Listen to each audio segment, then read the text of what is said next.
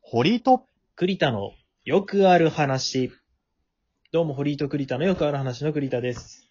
堀井です。よよろしくおろ願いしくしおます。願いします。ちょっとクトゥルフの話をしてたらね、キリも悪くて全然進まなかったんで、今回はあんまこんなことしないんですけど、ちょっと2回分一気にそうですねはい。うん、ちょっと延長戦で参りましょうや。ん取っちゃいますね。ちょっとね、あの、難しいんだよね、説明するのが。ちょっと説明、言葉、これ難しいね、なかなのか。で、ちょ軽くその、重要なワードだけ軽く説明させてもらいますね。うんうんまずさっき言ってた旧支配者っていうのがまずいます、クトゥルフ世界には。うん。うんうん。人間が出てくる前の支配をしていたそう神地だ。球を支配していた神。これが、まあ、クトゥルフとか、あとは、ハスターとか、クトゥグアとか。はいうん。 また専門用語出てきた。うん。なんか邪神の名前ね。ああ、これは邪神の名前なんだ。はクいトはゥいルはフ、い。ハスター、クトゥグアとか、まあ、いっぱいいるんだけど、うん。まあ、そういった神々が地球を支配していました。はい。 で、えっ、と、外なる神っていうのもいるんですね。外なる神。うん。こ地れ球は、の外。。そうそううそうそう、あの、圧倒的に強い上級の邪神とか、うん。あとは地球以外に封印されている邪神たちのことです。はあ、なるほど。舞台が地球だけじゃないんだ。全然地球はあはあはで、あコズミックホラー、宇宙的恐怖なんで。なるほど。もともと旧支配者たちもまあ、基本的には宇宙から来ている存在っうんうんうんていう感じなんですね。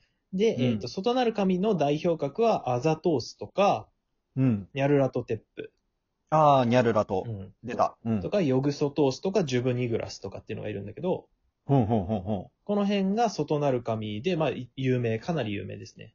はいはいはいはいはい。いろんなゲームとかに出てきます。うアザトースっていうのが、いねえっ、と、その外なる神の王ですね。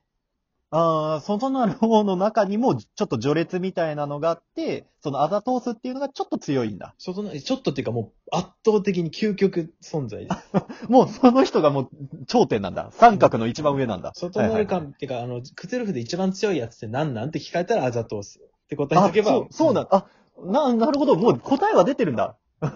そう、誰が一番強いかっていうの決まってないと思ってた。うんまあ、まあ、ほぼあざとうすと言って問題ないかと思います。問題ないかとっていうところなんだ。へえ。はいはいはい、はい。アウターゴッドと呼ばれている彼らですね。で、まあうんうんみんなでも封印されてて、あ、みんな封印されてんだ、みんでな封も印。されてる。で、このアザトースも一応その、地球のすんごい遠くにある宇宙の果てにある玉座っていうところに封印されてて、うんうんうん。で、しかも知性も剥奪されてるのよ。ああ、もう考えられない感じになってんだだ。からアザトースが目覚めたらもう宇宙は終わりです。ああ、終わりですね。地球じゃなくて宇宙、宇宙。が終わり。まあ、そういうレベルの上級の神様ですね。はいはいはいはいはい。で、そのアザトースの、なんか、な従者というか、うん。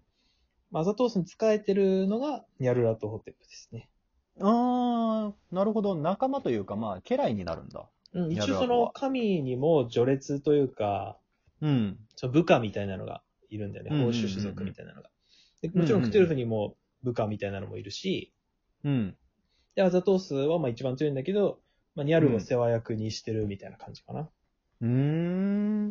で、結そ構んな、うんすはいごはいいね。ううんんはういん。いや、大丈夫大丈夫。うん。なるそほどんねな。すごい神どもを封印したのって、じゃあ誰なんていうと、確かに、うん。それが求心と呼ばれる存在。うん。さっき、あの、前回の回にもあった、いい神様。いい神様ですね。全身と、はいはいはいまあ、邪神の反対、全身と呼ばれるうんうん。存在で、うんまあ、良き神。うん。そう、これは邪神に対抗して、神、えっ、と、いろんな、旧支配者とか外なる神をいろんなところに封印したのがこの存在です。う。うんうんうん。その人は一人なのいや、いっぱいいる。あ、いじゃあ、あの、全身もいっぱいいるんだ。うん。まあ、邪神よりは少ないけど、うんうんうんうんうん。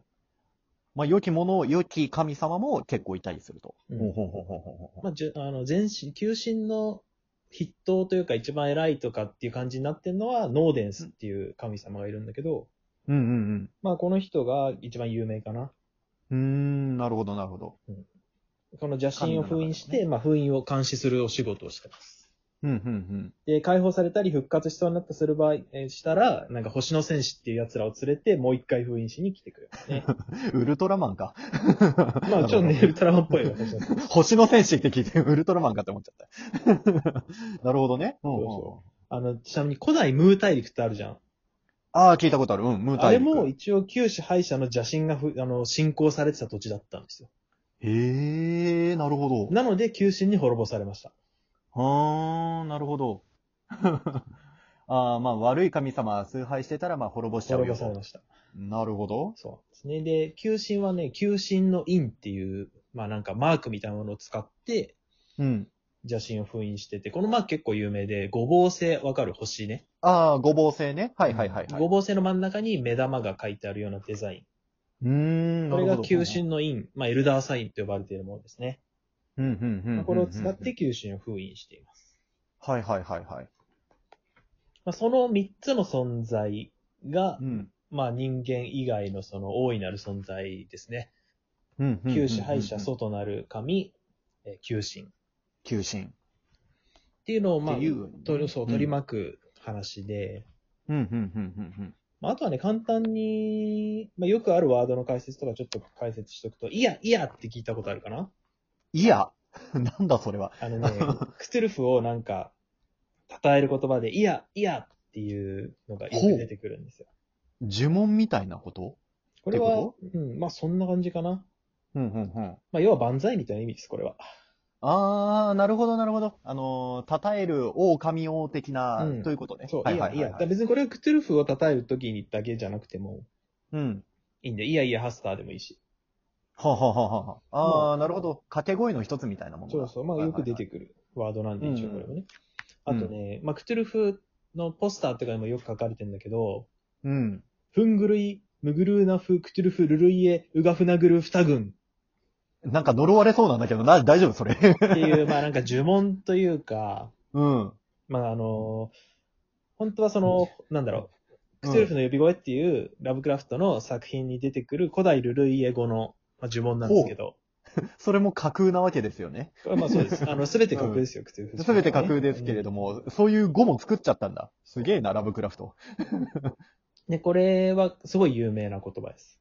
うーふんんぐるいむぐるなふくつるふるるいえうがふなぐるふたぐんっていう。 早口言葉がよ。まあこれは意それは味、あのね、意味的には、うんと、あ、原文を直訳すると、シセルクトゥルルルイエの館にて夢見るままに待ちいたりっていう。ほまあ簡単に言うと、ルルイエで、あの、寝ているんだけども、う。うん。夢を見ているクトゥルフは復活するのを待ってるみたいな。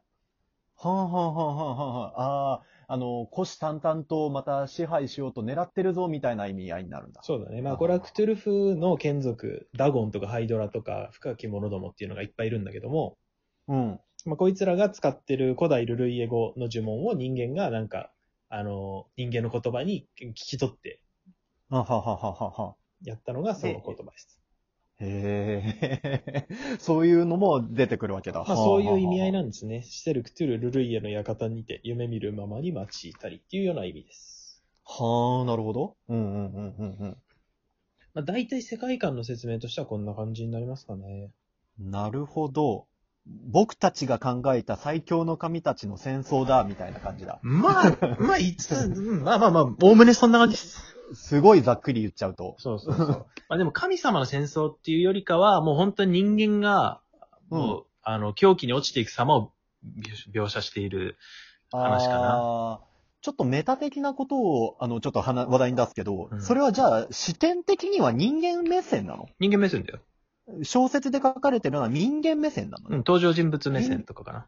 あー観測者としては人間が、あの、その神々のものを、あの、書き取ってるっていう体になってるわけだ。え人間間がまあそう体験した、私はどこどこの村に行ってこういう目にあったみたいなことが書いてある。っていう感じなんだ。うん、あー小説としては。ね。なるほどはははただね、この小説非常に難解な書き回しをされててです ね。うーん。ま ああの、異常に読みづらい。で、ネットで有名なドラえもんをクトゥルフ神話っぽく紹介するっていう、あの、文章があるのよ。あ、書き換え文書みたいなやつか。まあ、ラブクラフフトのその感じでドラえもん書くとこうなるよっていう。ト。うんうんうんうんこれちょっと読んでみると、うん。私は戦前たる思いで机の引き出しから突如現れたその異形の物体を凝視した。それは大小の球体を組み合わせたとしか言いようのない姿をしており、狂気じみた青色、狂気じみた青色が純白の顔と腹部を縁取っていた。這いずり回るような冒涜的な足音で私に近づくと、なんとも名状しがたき声で私と私の子孫のおぞましき未来を語るのであった。またそれは時空を超越した底知れぬ漆黒の深淵に通じる袋状の器官を有しており、この世のものならざる機械な装置を取り出しては人々を混迷に陥れるのであった。っていうような感じにな ります。ドラえもんとはなんないよ、それ。ドラえもんを食ってる、あの、ラブクラフトっぽく書くとこうなるよ。だから、こんぐらこうなるんい、だちょっと何言ってるかよくわかんないんだよね。もう何言ってるかわかんないよ、ほんと。 すごいことなってんな。何名状しがたきとかもうなんか、 とにかく恐ろしいものなんだよっていうことを表現するための形容詞がいっぱい出てくるわけそう、だ。なんかめちゃくち ゃね、難しい、まあ、小難しい言い回しをしてて、すごいですね。遠回し遠回しに言いますね。うん。そう、だからまあ、原作まあ僕も持ってるんだけど、全集。うんうん。まあやっぱ結構読むの大変で、うーん、これは難しいね。そう。だからそういう、なんだろう、読むの、原作を読まなくても、まあでもその、なんだろう、ゲームとか、それこそ僕のハマってる FGO って作品にもクトゥルフモチーフのキャラいっぱい出てくるのよ。うんうんうんで、なんとなくちょっと元ネタを知りたいなっていう場合うんうん。うん。とかっていう人のためにちょっとなんかキャラクターの解説とかをね、したかったんですよ。なあ、なるほどね、なるほどね。